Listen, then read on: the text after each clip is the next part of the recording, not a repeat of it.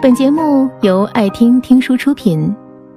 如果你想第一时间收听我们的最新节目，请关注微信公众号“爱听听书”，回复“六六六”免费领取小宠物。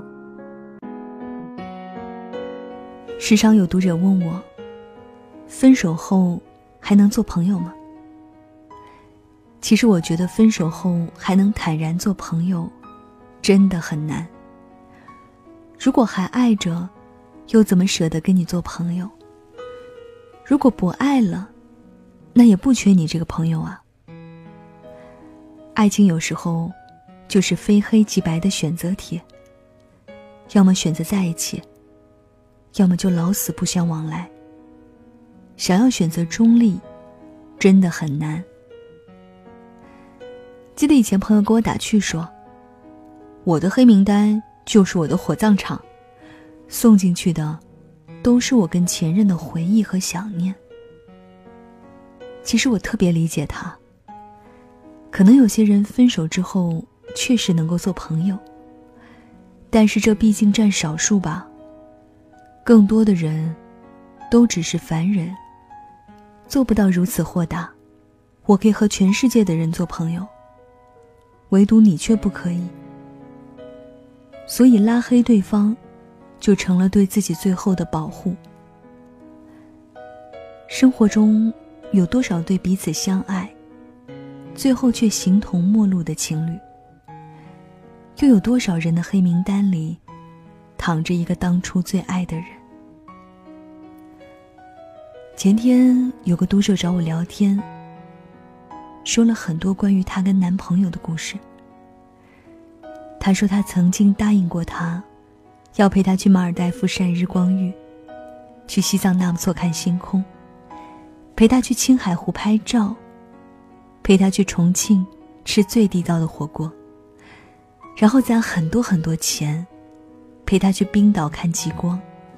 他说，曾经的他们对未来憧憬的无限美好，美好到仿佛只要自己一伸手就能触及到了。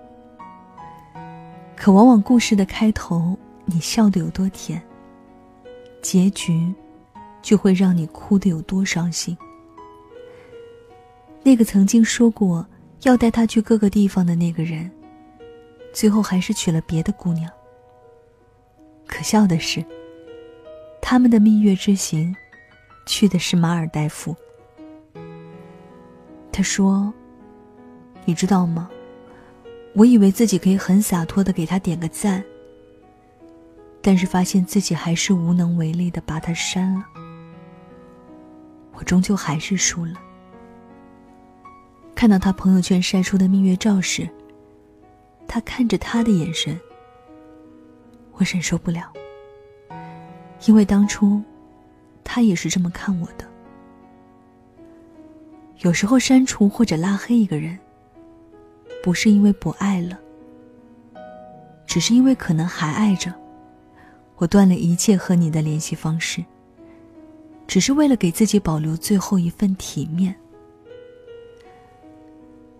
有时候觉得一生很短，短到只够了解一个人；有时候，又觉得一辈子很长，长到不断的相遇与分离。在生活中，我们都是成熟的大人，但在感情中，我们难免会变成一个幼稚鬼呢。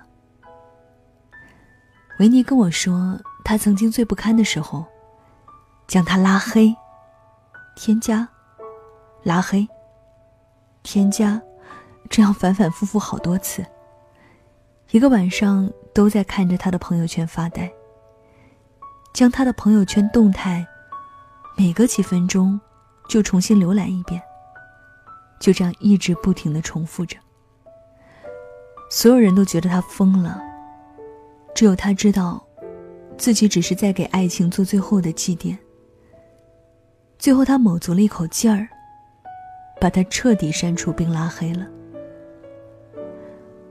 我想，每个决定要拉黑的人，必定经历过这样的一个阶段，在不舍间。来回的拉扯自己，就好像心里长了颗刺，无人能治，唯有自己咬咬牙，把手伸进去，把那根刺拔出来。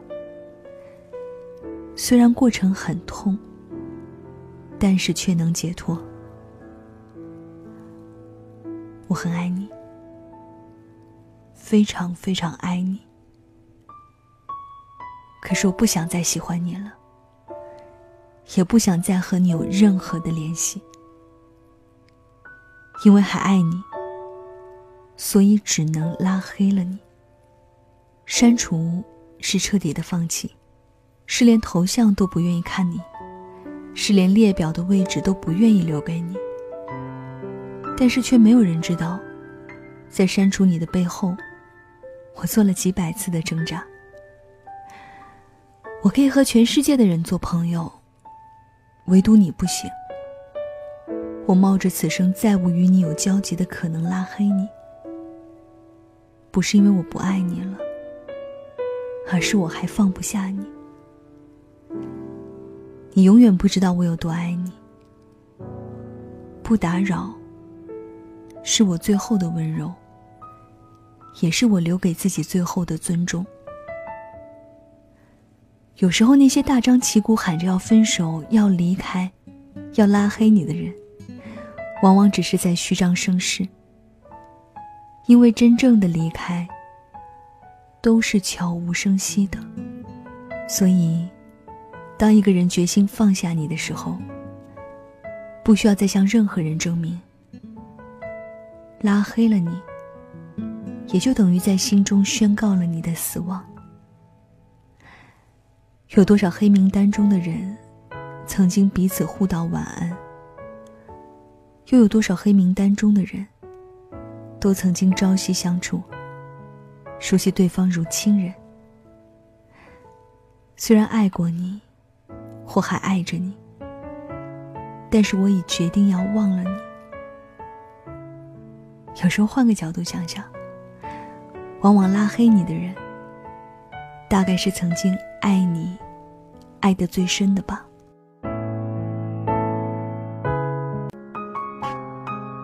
本节目到此就结束了，感谢各位的收听和陪伴。